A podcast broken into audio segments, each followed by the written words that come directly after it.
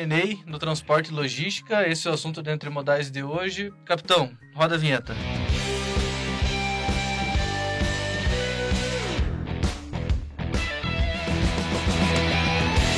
Gente, é, para tratar desse assunto, que eu não sei se ele é do teu dia a dia aí, mas se não for, fica tranquilo que agora você vai entender. M&A no transporte e logística. Para falar sobre isso, eu estou aqui com os queridos Hugo e Fábio, da RGS. Eu já vou pedir para eles se apresentarem e com o Maurício, que é o host e rosto desse podcast, né, Maurício? Olha só, tão importante, mas na realidade eu estou aqui para aprender hoje, cara. Mais uma aula que a gente vai ter sobre esse negócio que tem um nome bonito que chama M&A, hein? M&A. Como que escreve M&A, será? É um M, aquele E bonitinho e um A. Entendi. Opa, já tá sabendo. Olha é, só. já a primeira, a primeira pergunta tá feita. Gente, Fábio, se apresenta, conta um pouco da, da tua história e por que que você é, fala de M&A. Boa, maravilha. Não, obrigado pelo convite, pessoal. Uma honra estar aqui com vocês. É, bom, contar um pouquinho sobre talvez o que é M&A, depois a gente fala um pouquinho da nossa história, que eu acho que contextualiza melhor. M&A é a compra ou a venda de uma empresa, né? Qualquer transação entre empresas que envolve uma troca de participação societária. Então pode ser desde uma fusão até uma compra, até uma venda, pode ser uma compra faseada, pode ser uma compra minoritária de uma participação pequena, pode ser uma compra de 51%, pode ser uma compra de 100%. Então tem N formatos de você estruturar um M&A, contanto que ele tenha uma troca de participação societária entre empresas. Tá? Então isso é o M&A. E aí, falando um pouco do que a gente faz e como a gente surgiu, né? a RGS é uma empresa que assessora as empresas no processo de M&A. Então, a gente sempre está ou do lado do vendedor ou do lado do comprador, como naturalmente, né? O, o, comprador, ele compra muitas empresas e o vendedor geralmente só vende uma vez. Então, a gente geralmente está no lado do vendedor, assessorando aquele empresário, aquele fundador da empresa, em todo o processo de estruturação da empresa, das informações financeiras, como é que eu apresento a minha empresa para o mercado, até achar esse comprador e negociar com esse comprador. Vocês ajudam a encontrar o comprador também. Exatamente, exatamente. Tem muitos casos diferentes, né? Tem casos que a gente é contratado já para negociar com dois ou três compradores que estão ali querendo analisar a empresa e tem casos que a gente é contratado para ir no mar aberto pescar esse comprador. E a gente, a RGS foi fundada em 2013, né? eu e o Hugo aqui, nós somos dois sócios já mais antigos, então a gente se juntou ali por volta de 2015. Né? O Hugo também vai contar um pouquinho da história dele. Então eu tenho aí 9 a 10 anos de experiência com M&A, né? então fazendo esse trabalho de assessoria a empresas. Comecei olhando o mercado de empresas muito maiores, né? É, e aí depois a gente, a gente foi para a RGS fazer transações no médio mercado. Então são empresas menores, né? A gente olha aí transações entre 50 milhões de reais a 1 bilhão de reais, né? Então, são empresas que a gente chama de médias. É, e é um mercado gigantesco no Brasil para a gente explorar. E aí, desde então, a gente vem crescendo, consolidando a nossa marca como uma empresa que presta um serviço de altíssima qualidade para esses empresários que estão desassistidos, né? Ou que não sabem como fazer uma negociação de M&A. Tá? O cara que, que está aprendendo hoje aqui nesse podcast o que, que é M&A e para que, que serve, se ele sentir interesse, ele pode falar com vocês para ajudar a dar os próximos passos, ou para entender, estruturar e, e, não necessariamente... Quando ele contrata a RGS, não necessariamente ele vai ter que vender a empresa, mas ele pode ajudar a estruturar isso. Exatamente. Acho que é todo o M&A ele tem uma taxa de sucesso e uma taxa de insucesso, né? Então tem muitas transações, é inclusive mais comum a transação que não evolui do que a transação que evolui. Né? Isso tem um aprendizado muito grande para o empresário. Ele vai entender, pô, é, essas são as características da minha empresa, isso é atrativo para o mercado, isso não é atrativo para o mercado, isso eu preciso melhorar na minha empresa. E aí, por algum motivo, pode não ter dado certo. Eventualmente, ele pode se preparar por dois a três anos e aí tentar novamente depois de um período. E naturalmente tem um processo que dá tudo certo, em que a gente vai lá, encontra o comprador, negocia com o comprador, chega num preço atrativo, a transação sobrevive a todo o raio-x que o comprador vai querer fazer na empresa, e aí finalmente cai o dinheiro na conta. Perfeito. Muito legal. Hugo, e por que, que o, o cara que está pensando em fazer um casamento da empresa dele com uma outra empresa não faria isso sozinho? Já que, de repente, ele já descobriu que ama uma outra empresa ali, tem, se identifica muito com aquele cara, por que, que você acha que é melhor ele ter uma empresa assessorando e não ele fazer isso sozinho?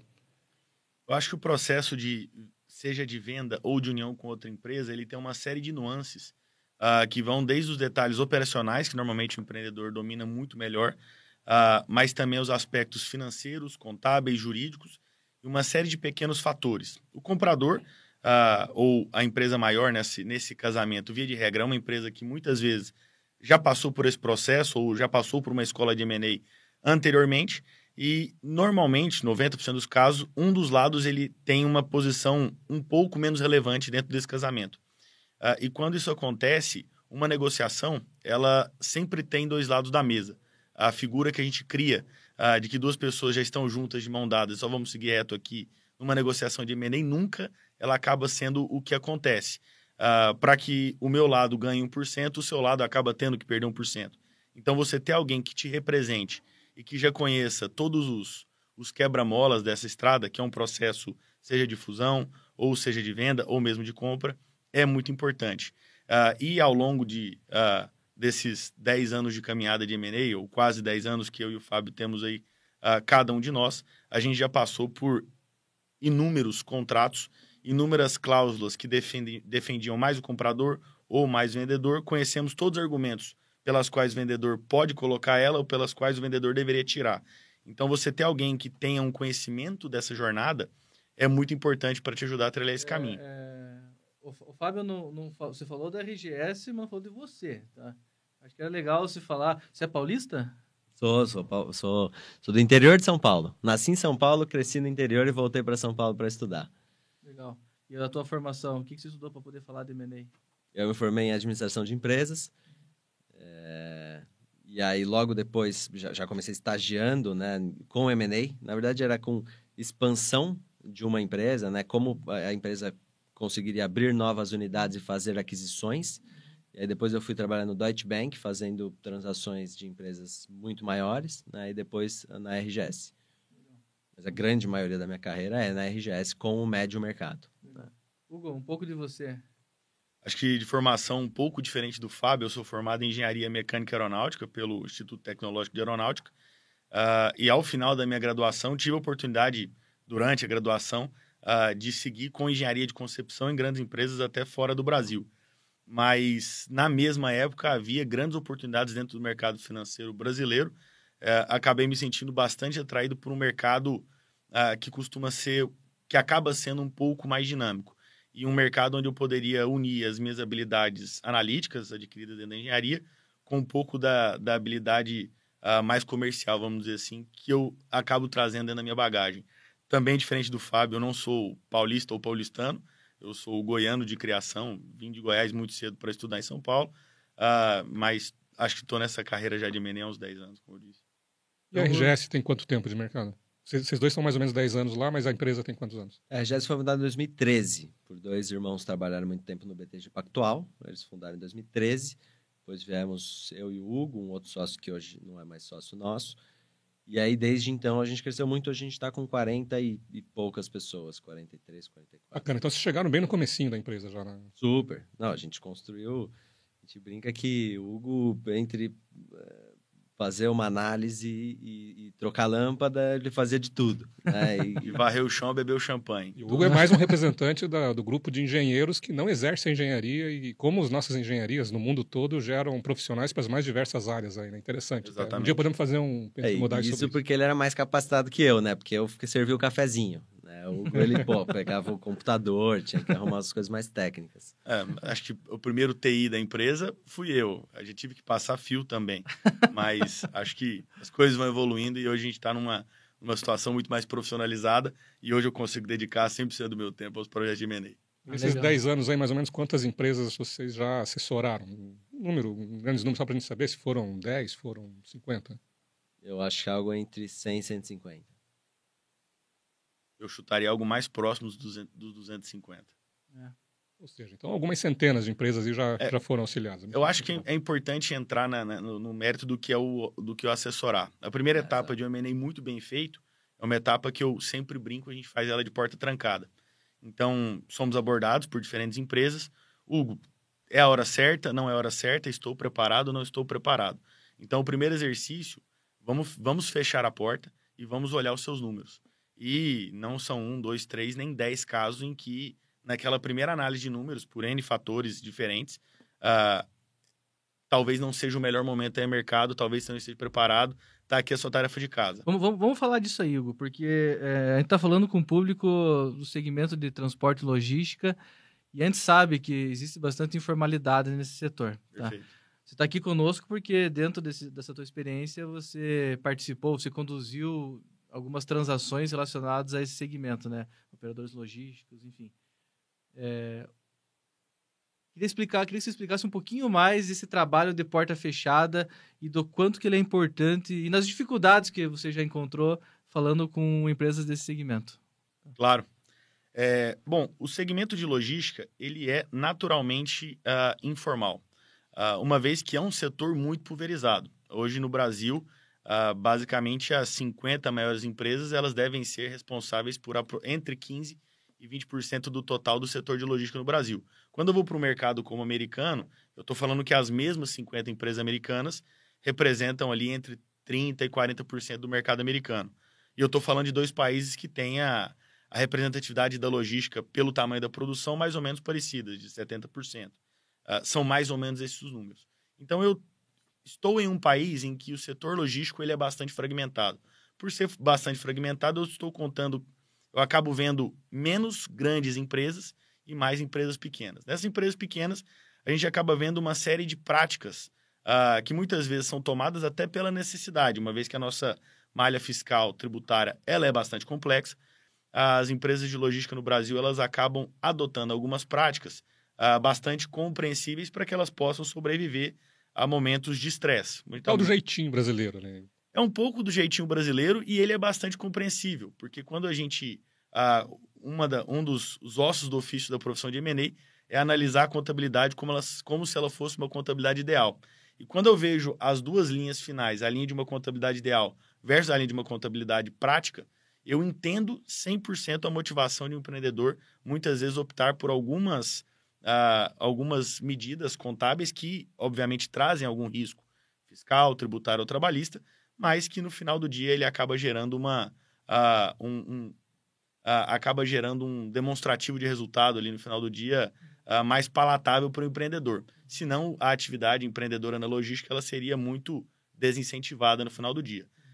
indo talvez um pouco mais para a prática, qualquer linha de despesa, depreciação, amortização, uh, ou mesmo despesa financeira, que acaba sendo ou trabalhista, acho que é importante pegar esses quatro aspectos, é, que acabam entrando para alguma prática informal, desde uh, a pejotização da folha de trabalho administrativa ou uh, dos próprios a prática informal com os próprios motoristas, não acompanhando de forma 100% correta a lei do caminhoneiro, que está em prática desde 2015.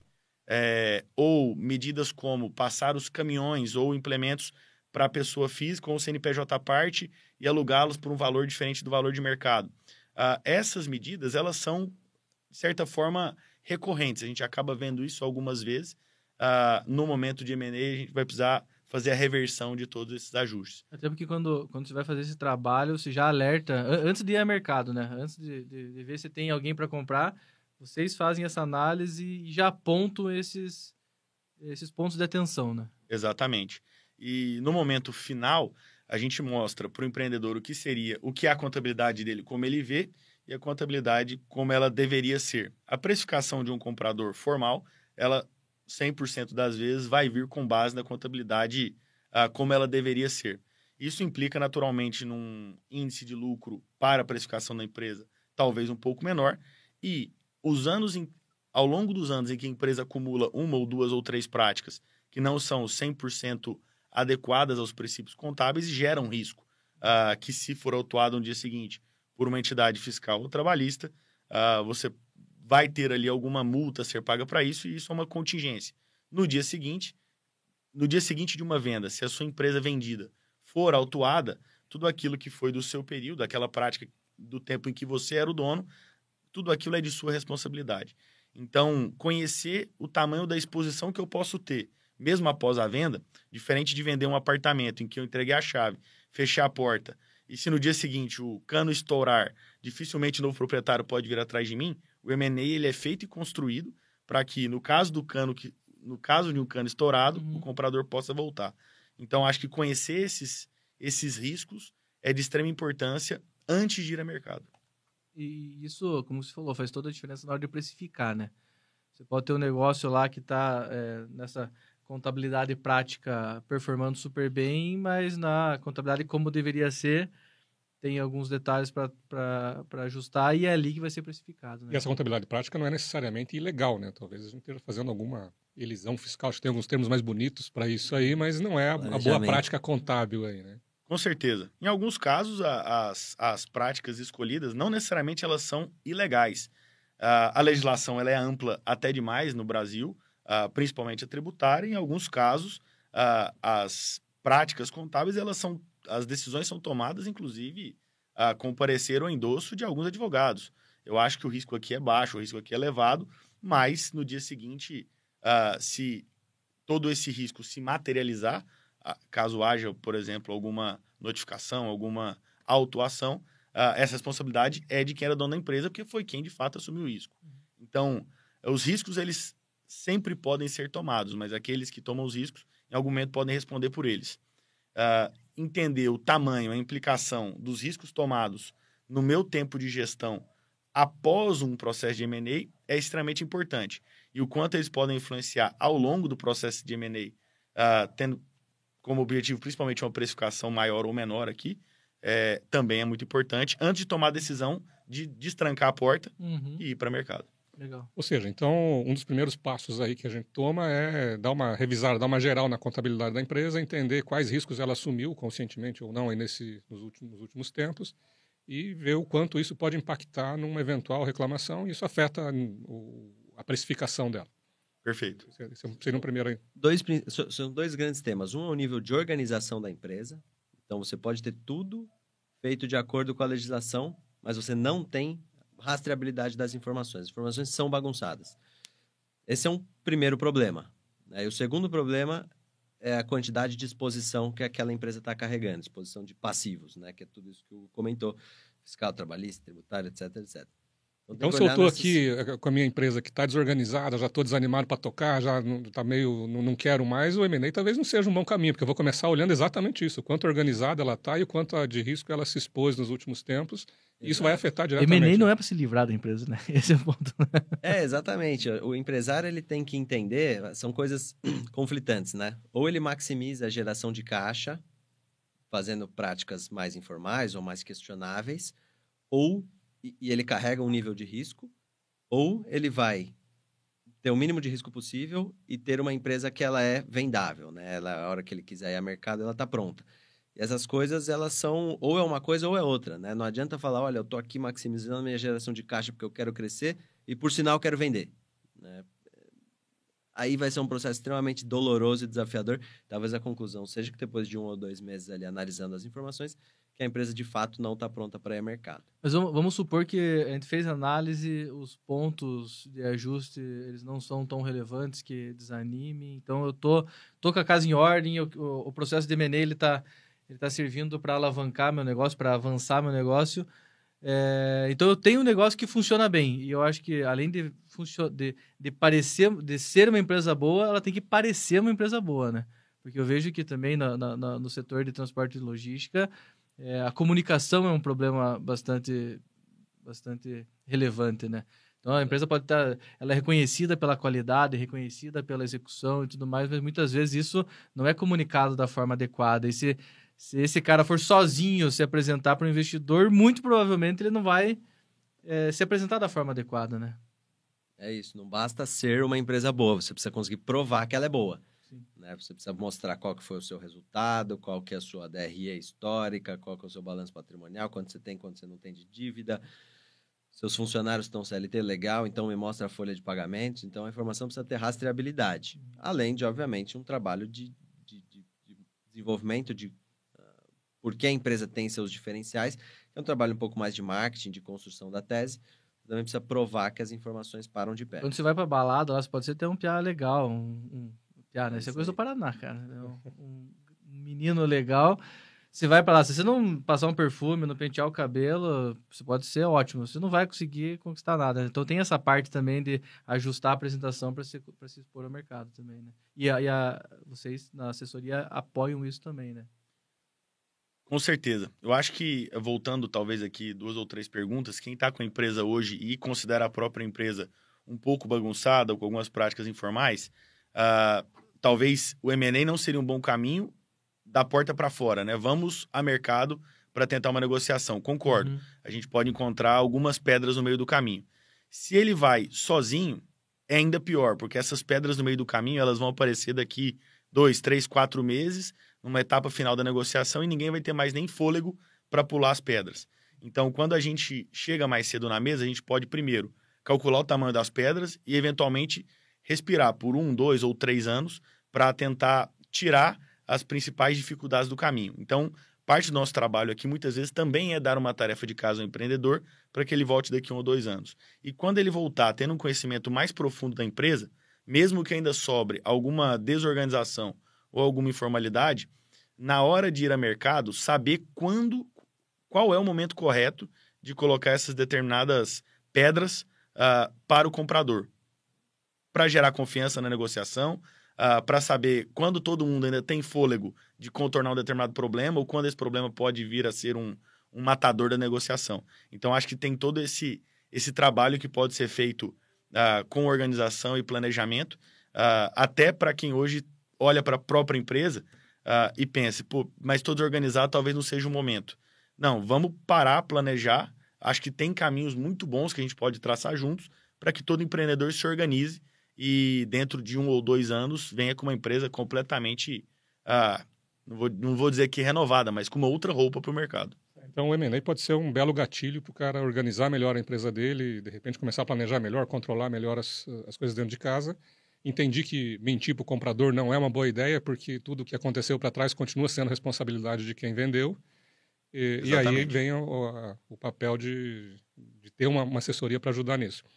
Mas por que, que o cara entraria nisso? Vamos pensar assim: eu estou aqui, tenho minha empresa de transporte ou de logística, é, já sei por que, que eu não devo procurar um M&A, ou seja, se a minha empresa está bagunçada, não é o caminho procurar lá, talvez seja só o gatilho para organizar, mas por que eu deveria procurar? E acho que essa pergunta do Maurício ela tem dois lados, né?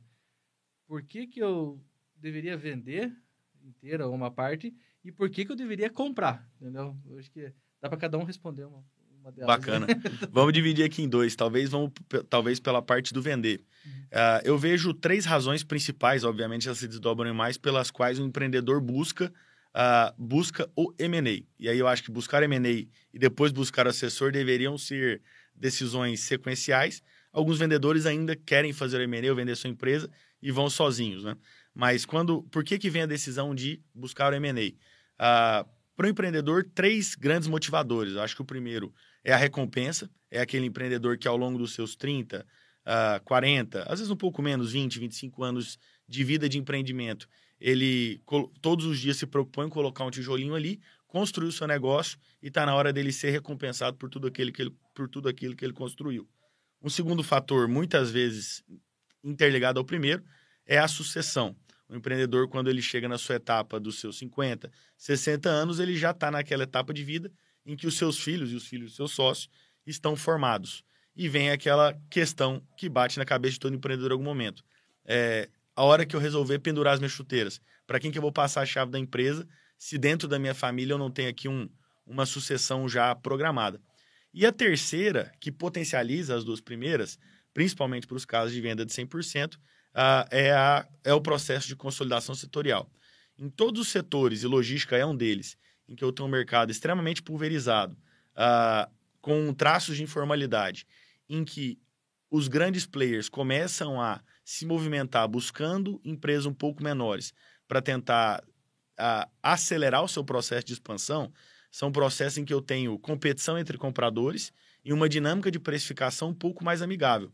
Porque eu tenho dois, três, quatro compradores que querem entrar num determinado setor e, para isso, precisam passar de forma mais rápida por uma determinada empresa e trazem ela para dentro de casa. Quando eu tenho dois ou três caras querendo comprar para qualquer produto, seja um apartamento, seja uma empresa, a dinâmica de precificação ela é melhor. E ela potencializa a recompensa e muitas vezes é o, é o estalo que precisava para um, alguém uh, entender que tem, um, que tem ali um, um, uma questão de sucessão para ser resolvida. Seja, Acho... Eu posso até não estar tá querendo ver muito vender, mas tem muita gente querendo comprar, eu deveria pensar no caso, né? Talvez seja o momento. E, e se você a decisão de vender ela não deveria ser uma decisão de curtíssimo prazo, né? Porque ao contrário do que ainda tem alguma impressão no mercado que a empresa que é vendida é a empresa que está quebrada, a realidade é totalmente o contrário disso. A empresa que é vendida é a empresa que está boa, que está organizada, que está preparada para aquela venda. Então essa decisão ela pode vir três anos antes da venda. Ela idealmente deveria vir. E não precisa ser um negócio, pô, vamos dar radicalmente o meu dia a dia preparando a empresa para vender.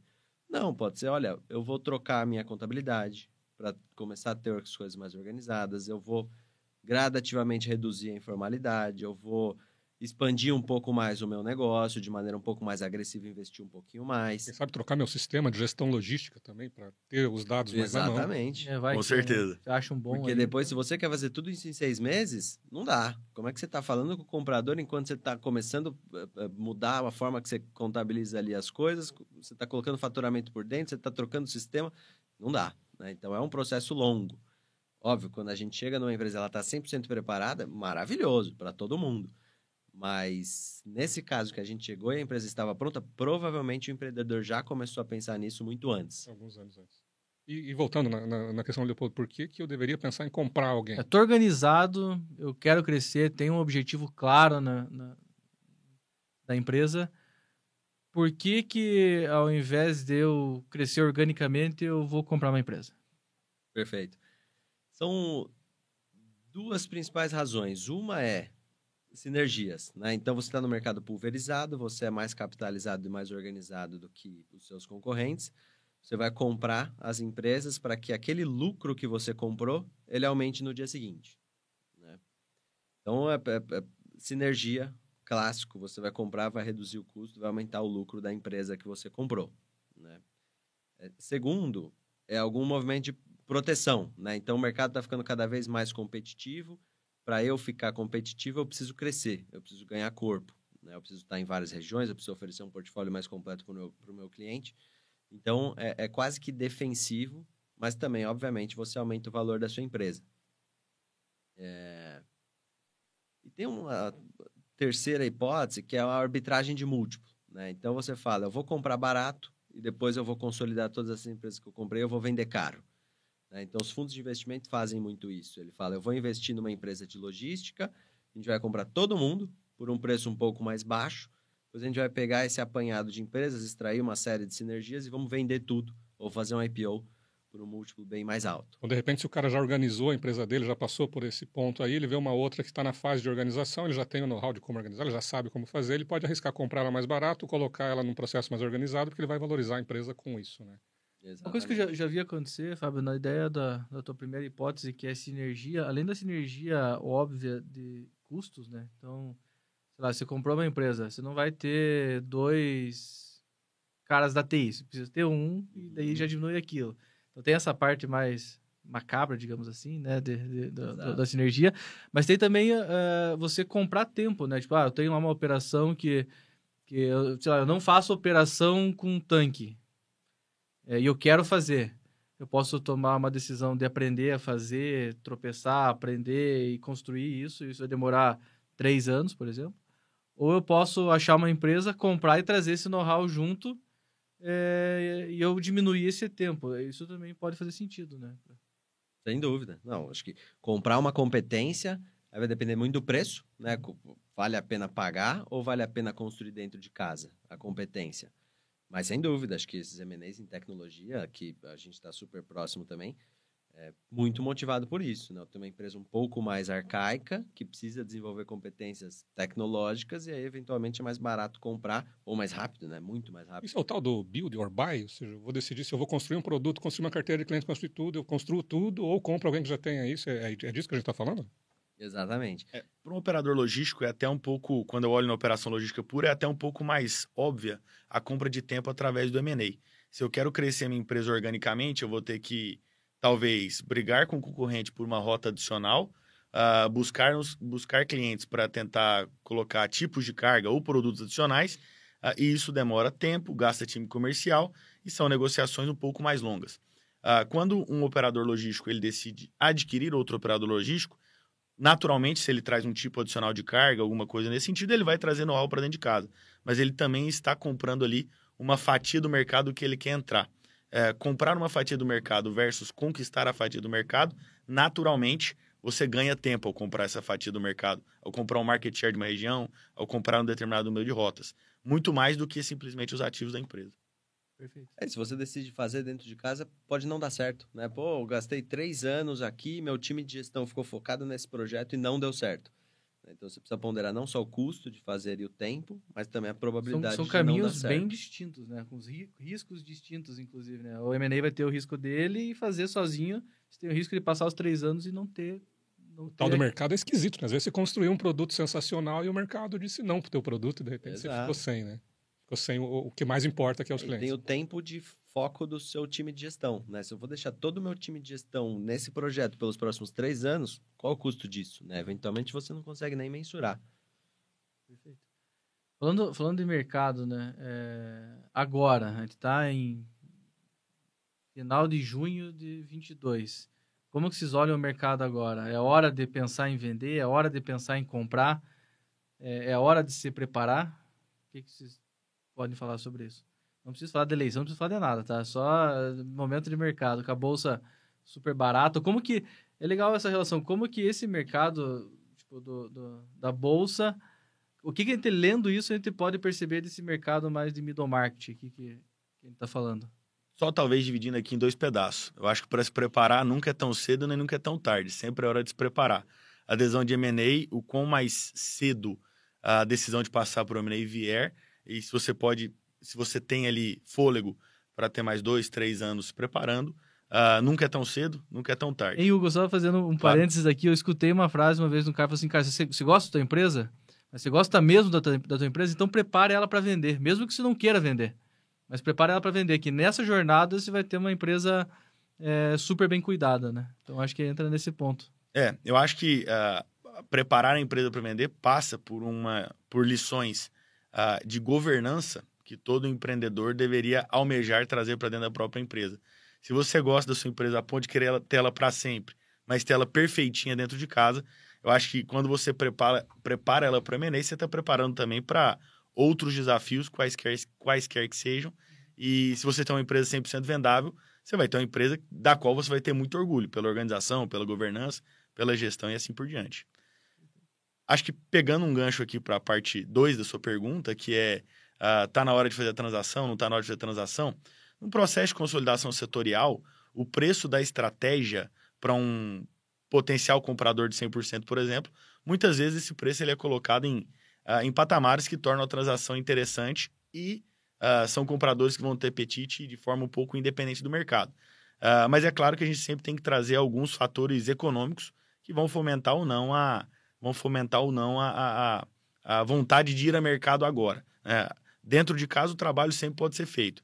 A hora de abrir a porta também é importante para colocar a cara no mercado. E a Selic no patamar atual, naturalmente, eleva o custo de captação de dinheiro dos grandes players que vão necessariamente comprar. Quem quer vender precisa de um comprador. Então, quando o comprador ele está capitalizado, um dinheiro no banco parado hoje está rendendo pelo menos Selic. Uh, a aquisição ela vai ter que dar um retorno para o comprador maior do que o dinheiro dele parado ou o dinheiro que ele vai ter que buscar no banco.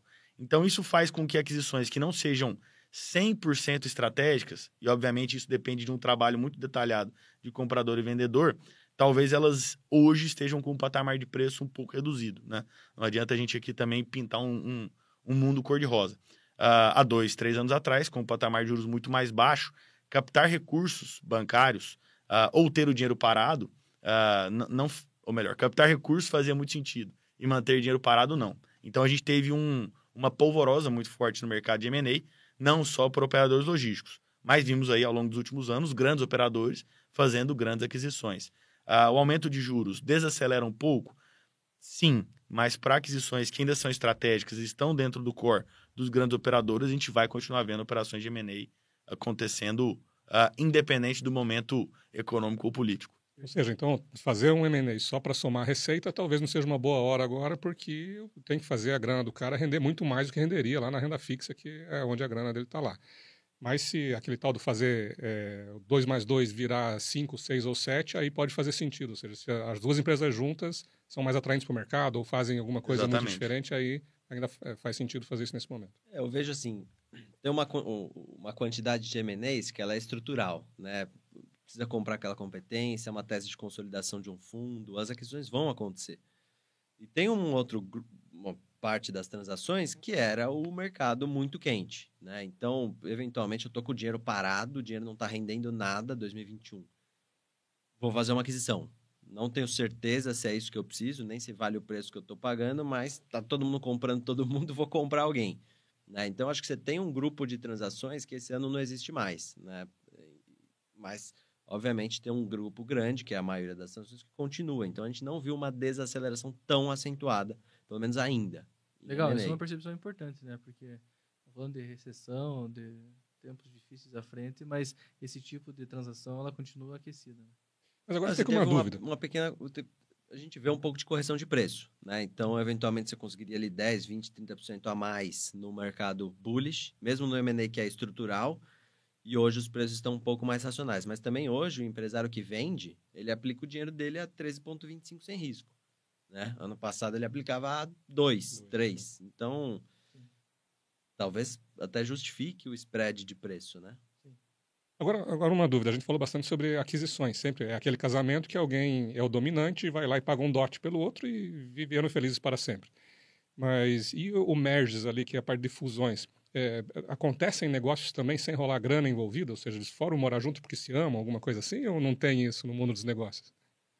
Acontece. Aí entra um pouco naquela terceira vertical que eu comentei de arbitragem de múltiplo. Né? Então, ah, minha empresa sozinha vale X. Agora, se eu criar um negócio maior, mais parrudo, vai valer, uh, sei lá, 1,25x. Então, vale a pena me juntar com alguém, a gente extrair um pouco de sinergia, criar um grupo maior, eventualmente vender ou fazer um IPO. É, essa é uma grande motivação de fusões. Elas não são tão comuns, é mais raro, né? Porque Geralmente, quem é a parte menor na fusão quer tirar um pouco do risco, né? quer colocar um pouco de dinheiro no bolso, e é o que a gente recomenda também, se você está se juntando a um grupo para ser minoritário nesse grupo. Hoje eu tenho uma empresa que eu controlo, eu quero ir para a direita, eu vou, quero ir para a esquerda, eu vou. Vou me juntar a um outro grupo e ser minoritário desse grupo, talvez faça sentido colocar um pouco de dinheiro no bolso. Isso é um grande medo, né? Porque hoje o cara que tem uma empresa ali, aquele exemplo que vocês falaram, trabalhou lá 20, 25 anos, ele é o imperador da empresa, né? Aquilo é, é, é o território dele, né? Isso muda totalmente num, num processo de M&A. Não é o CEO, né? Ele é o imperador, né? É o transporte logístico. é, você tem o risco que você controla, né? É, é a sua empresa, é o seu risco. Para eu trocar por um outro risco que eu não conheço, que vai ser uma outra pessoa pilotando a empresa, ou você ali ter 30, 40, 2% dessa empresa maior, vou manter todos os ovos na mesma cesta? Talvez não faça tanto sentido. Mas depende muito, né? Tem casos que, óbvio, se a arbitragem de múltiplo for muito grande, pode fazer sentido mesmo sem dinheiro. Você tem 100% de uma empresa e conhece alguém que também tenha 100% da empresa, e vocês tomem a decisão de casar, é muito difícil acontecer um caso em que esse casamento ele é 50-50 puramente. Um caminhão a mais para lá, um real a mais de receita para cá, já é o suficiente para desequilibrar se, for, se formos colocar na ponta do lápis. E a figura mais provável que eu vá ter aqui é que eu vá ter um casamento em que eu tenha um controlador e um minoritário. Então, na soma das nossas empresas, eu vou ter 60 e você 40, ou vice-versa. E aí, quando isso acontece, eu acabo sempre com a figura de um minoritário. Pode até ser que ele seja relevante, mas um minoritário que converteu 100% do patrimônio dele que era algo que ele controlava 100%, em 40% de algo muito maior, só que agora ele não controla mais. Então você traz para a mesa, e é muito importante que seja trazido logo, toda, toda a parte contratual de como vai ser regida a sociedade daqui para frente, tentando prever, obviamente, o momento em que nós dois possamos não estar mais num regime de casamento e agora talvez num, num regime de divórcio ou de briga, né?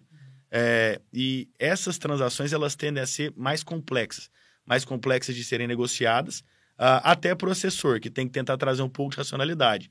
Pessoal, tá tudo lindo agora, mas se amanhã ou depois vocês discordam de uma estratégia, uh, quem tem 60 vai poder falar mais alto que tem 40. Você quer colocar 100% do seu patrimônio numa estrutura que ele controla amanhã? Começa a surgir uma série de complexidades aqui. Então, tem algumas ferramentas que a gente faz para tentar sair disso. Uma delas é que o cara de 40 ele não fique com 40, mas fique com 20 e receba um pedaço de dinheiro para proteger o patrimônio, tem ferramentas para contornar isso. Mas os casamentos, quanto mais para o casamento e menos para a venda, mais complexo tende a ser a negociação. E não mais simples, porque às vezes parece, de fato, um pouco mais simples. Cara, assim, eu entro com A, você entra com B, fizemos um pedaço maior do alfabeto. Vamos seguir juntos aqui. Não necessariamente é o caminho mais simples.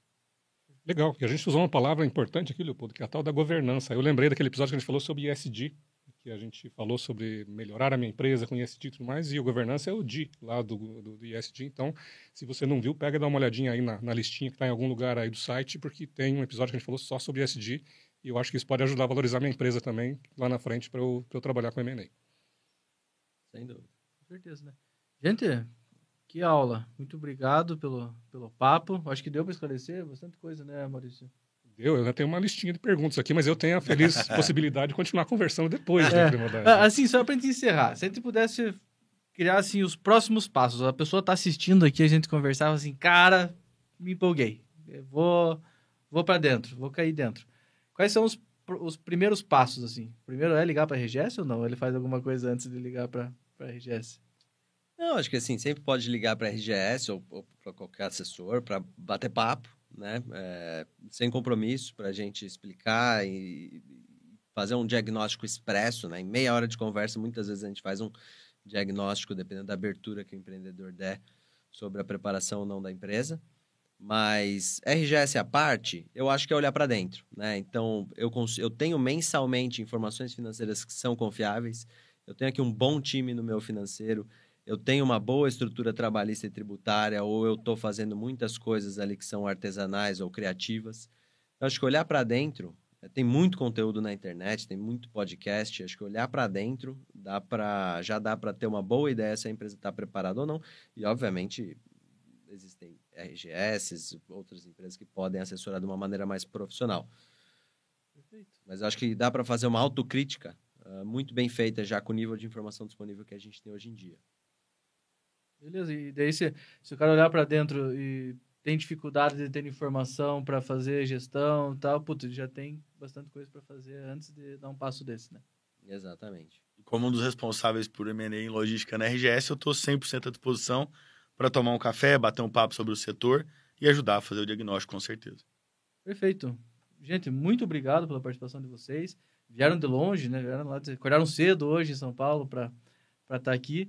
Muito obrigado pelo tempo de vocês, pela disponibilidade da, da RGS. E se a galera for tendo dúvida, daí eu vou fazendo esse meio campo com vocês aí. Depois a gente combina o cafezinho, daí, beleza?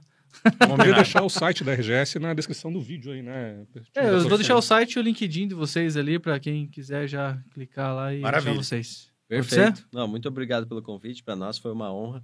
Apesar da estrada longa, a estrada é boa. Então, pô, foi um prazer. Ótimo. Obrigado, Hugo. Obrigado, Fábio. Obrigado, Maurício. Obrigado, gente. Gente, é isso aí. Valeu.